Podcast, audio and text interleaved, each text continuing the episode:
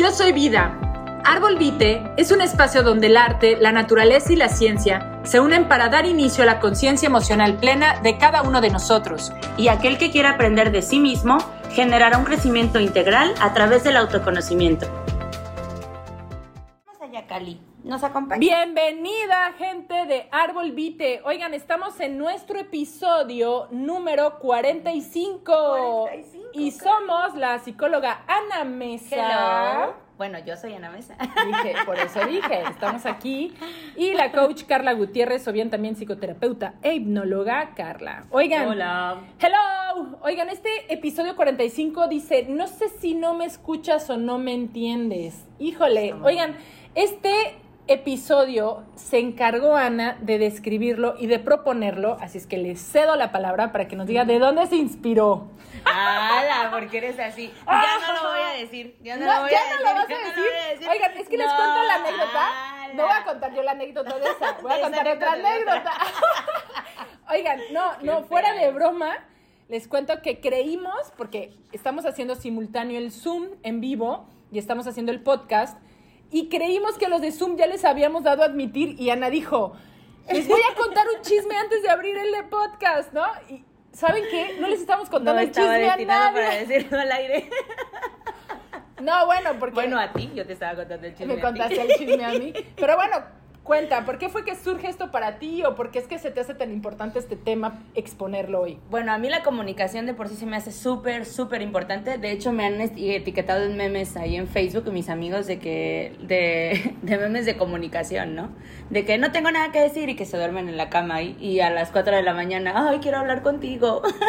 Sí. Eso está bien, bien interesante, ¿no? Súper real. Y bueno, en la parte de la descripción de este episodio viene que cuántas veces nos ha pasado que queremos comunicar algo con alguien más y terminamos frustrados o terminamos más alterados o sentimos que no vamos a ningún lugar con el tema de conversación. Eso creo que es de las partes más frustrantes que podemos tener.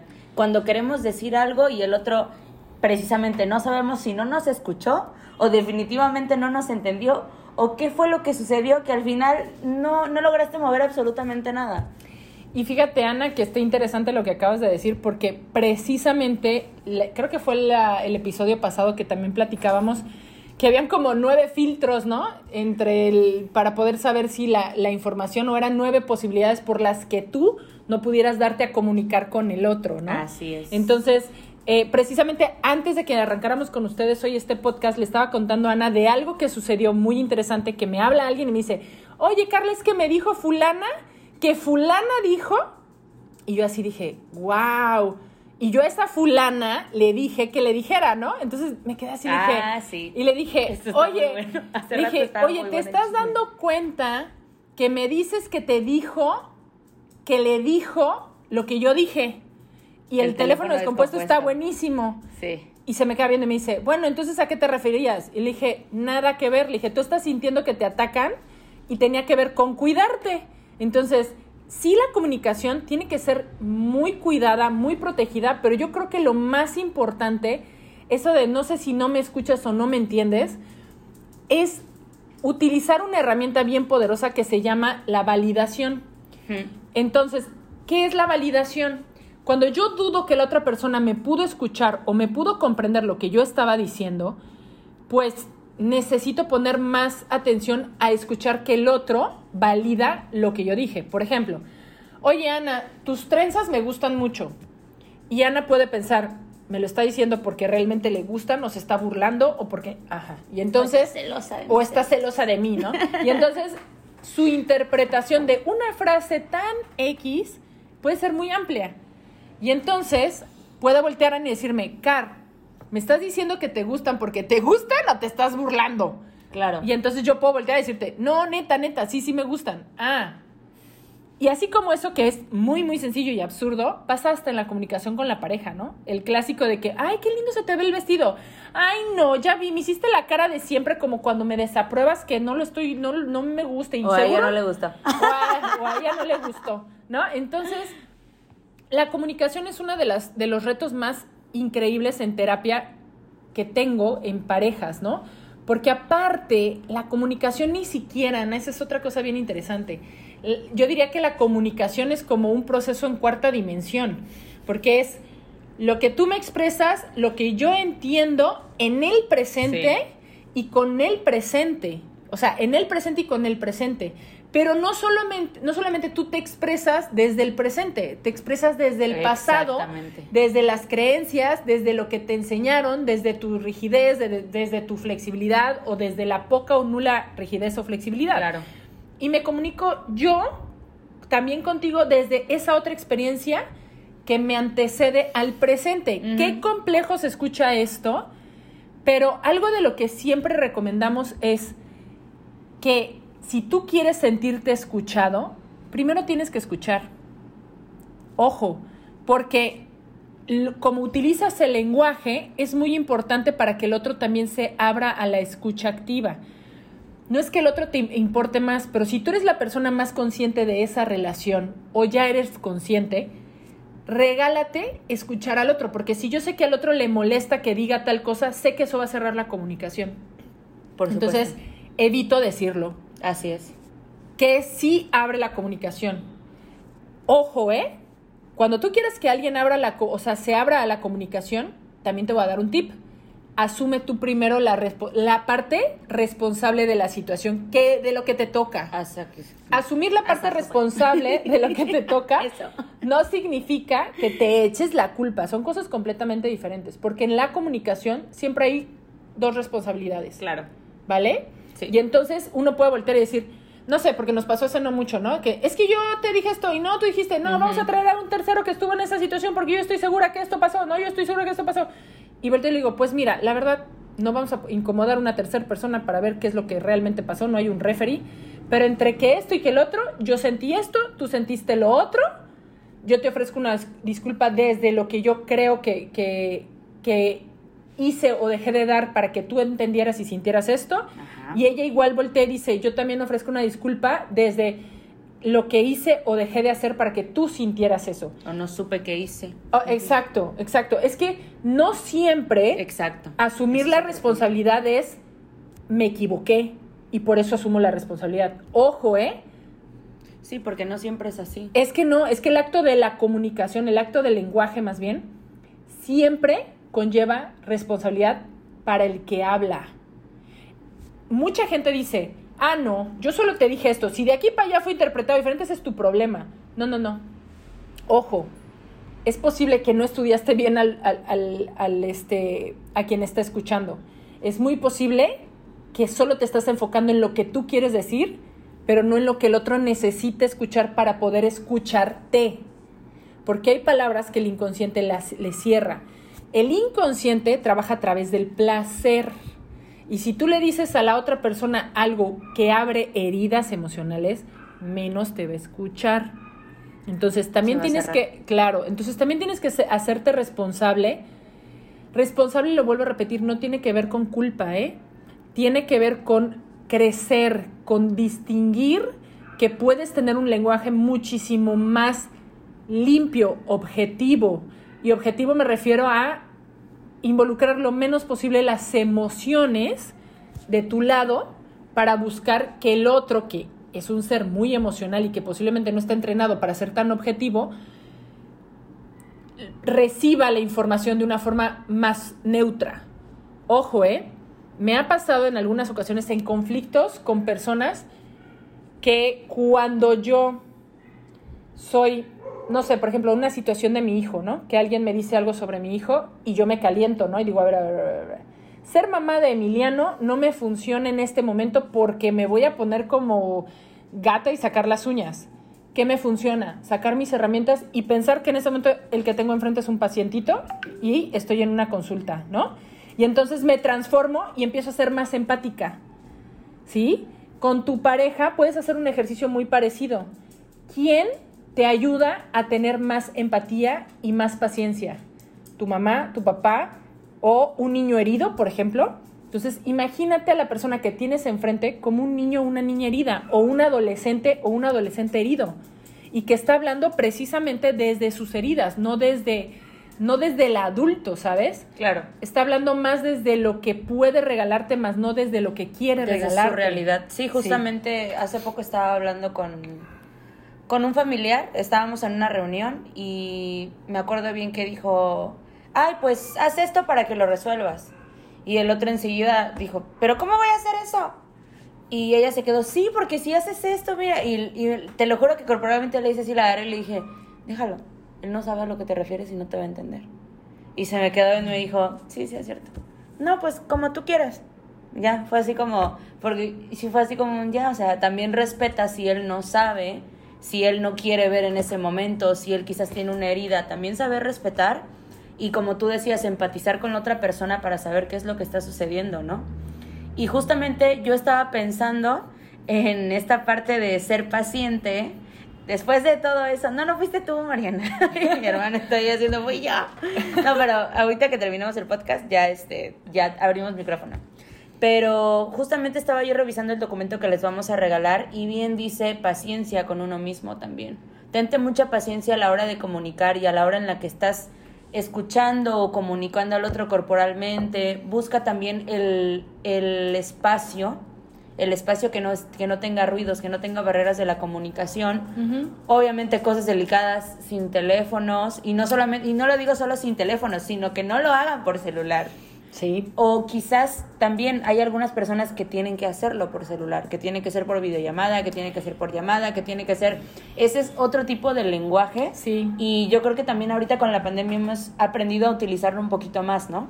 Pero quizás, Ana, eh, saber que nos, o sea, sí el internet y todo, y lo menos posible el teléfono, pero dentro del teléfono hay mejores opciones, como un audio, como una llamada versus un mensaje, porque en el Sí. mensaje el- lo que le pone el tono a- al mensaje es tu el estado emocional de la persona que lee el mensaje. Y me ha pasado muchas veces cuando le mandaba algún mensaje, no sé, a mi hermana, y lo leía desde un enojo y yo le decía, oye, pero pues no iba por ahí. Claro. ¿No? Y me decía, pero es que estás enojadísima. Y yo, Era Es- lo que tú decías de las mayúsculas el sí, podcast pasado. sí, sí. O sea, la gente se sugestiona porque la sociedad dice que poner mayúsculas es gritar, ya.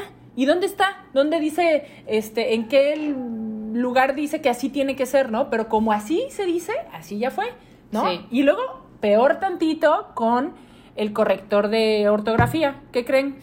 ¿No? ¿No les ha pasado que los traiciona? A Carla le pasa siempre. No sé de qué hablas. En, en grupos donde estamos viendo algo Ay, legal. Sí, no, bueno. En, no, en los momentos más serios yo digo, ay, no, y me encanta porque siempre me hace reír. Pero les voy a leer una frase que puse en la descripción. A veces es más importante cómo dices las cosas a lo que dices. Sí. Ojo aquí, ojo mucho. ojo Aparte, mucho, es que la entonación, ¿no? Sí. Había un chiste, les voy a contar un chiste, que decía mi mamá y mi papá, que decía que qué dif- diferente es la forma en cómo dice las cosas, ¿no? Que era un matrimonio que se acababan de, de casar y este y le decía, ¿cómo, amane- ¿cómo amaneciste, mi amor? ¿No? Y entonces, este, ya pasan unos años y pues ya hay más confianza. ¿Cómo amaneciste, vieja? ¿No? Y luego, ¿cómo amaneciste, vieja? ¿No? Y luego, ¿cómo? ¿Amaneciste vieja? Años, ¿no? O sea, cómo va evolucionando Sí. la forma. Digo, es un chiste absurdo, Pero, pero habla de cómo real. va evolucionando la comunicación entre la Sí. pareja, ¿no? Que hay que cuidarlo, pero sí, la entonación Es súper le da todo un sentido diferente a ¿cómo amaneciste vieja, no? ¿Cómo amaneciste vieja? ¿Y cómo amaneciste vi- cómo amaneciste vieja? ¿No? O sea, amaneciste, Sí. qué cara más. O sea, ¿cómo le doy la entonación? ¿Qué quisiste decir con eso? Ojo, si tú le vas a preguntar algo a esta persona, te regalo que si estás enojado en ese momento, busques que la pregunta sea lo más neutro posible. Y si no estás, si estás enojado, vete y respira. Exacto. Hasta que la pregunta la puedas realizar neutro y te voy a decir por qué. Porque si la persona te dijo algo que, es- que en ese momento tú lo interpretaste de forma agresiva, tu contrarrespuesta de, en vez de decirle, ¿por qué dijiste eso? Imagínate, le dices, ¿por qué dijiste eso? Tu cara va a predisponer lo que la otra persona te responda y se va a subir de tono. Y va a voltear y te va a decir, ay, a ver, entonces, a ver, ¿qué interpretaste? Y toco, toco, toco, y se va a hacer más grande. Sí, como la bola de nieve. Tum, Claro. tum, tum, tum. Punto número uno, para poder tener una mejor comunicación, para poder ser más escuchado, es entrenar las emociones en ti. ¿Te escuchas? ¿Escuchas tus emociones? Porque muchas veces también te voy a regalar una persona que siente todo el tiempo que no es escuchada, es una persona que tiene un tema emocional que trabajar. Así es. Porque pasa montones. Es que siento que no me escuchas, ¿no? Y el otro voltea y dice, pero sí te escucho. Pero aquí estoy, te estoy Pero escuchando. aquí estoy, te estoy escuchando, ¿no? Y el otro, no, pero es que no me respondes. Pasa ah, mucho. no te responde o no te responde como tú quieres. Ojo, ¿eh? Y no te responde quizá cuando tú quieres. Eso y entonces es otra es otra cosa. cosa.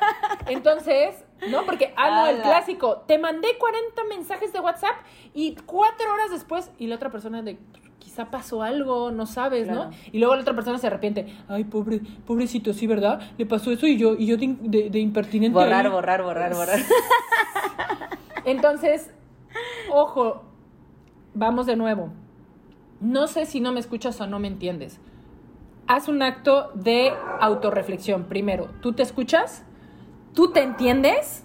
Y partiendo de esa premisa, es muy posible que sepas por qué te sientes escuchado o no te sientes escuchado. ¿Sientes que te entienden o sientes que no te entienden? Claro. Pero sí te puedo regalar, Sí, Ana, que desde que yo he trabajado en mí, es muy difícil, es muy difícil que ya no me sienta escuchada. Generalmente, ¿verdad, Jade? Que nos encanta estar participando, no sé quién entró, porque se pusieron como locas. Oigan, oigan, oigan de todo el coro de perros. Ven, Jade. Entonces, es muy importante que nos pongamos a ser conscientes. Disculpen, Paloma, ven. Ven. No, bueno, quién sabe quién llegó. Creo que llegó alguien que nos va a asustar. Ah. Oigan, Uy. Uy, pero bueno, ya estamos casi cerrando este podcast, pero les quería compartir rapidísimo dentro de todo que punto número uno, hazte consciente de ti, haz un proceso de autoobservación que es muy importante. Por favor, eso es lo primero, obsérvate, escúchate, siéntete. Es más, cuando hables, respira para que verifiques cómo es tu gesticulación cómo es la forma en cómo te expresas con el otro. Es más, escucha lo que piensas.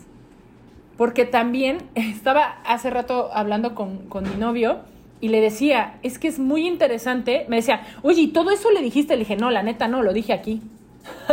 ah, bueno, no manches. Le digo, pues sí, claro, pero es que al final la comunicación privada o interna es importante tenerla, porque eso también es un desahogo contigo misma o contigo mismo. Y después de eso, respira para elegir las palabras más precisas o las más asertivas con las personas que tienes enfrente.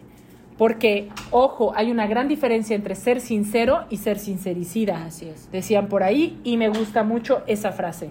¿Por qué? Porque el que yo quiera que tú me escuches, el que yo quiera que expresarme, lleva mucho compromiso de mi parte, porque el hablar con la persona y el que quiera que la otra persona me escuche, desde mis heridas puede generar más heridas.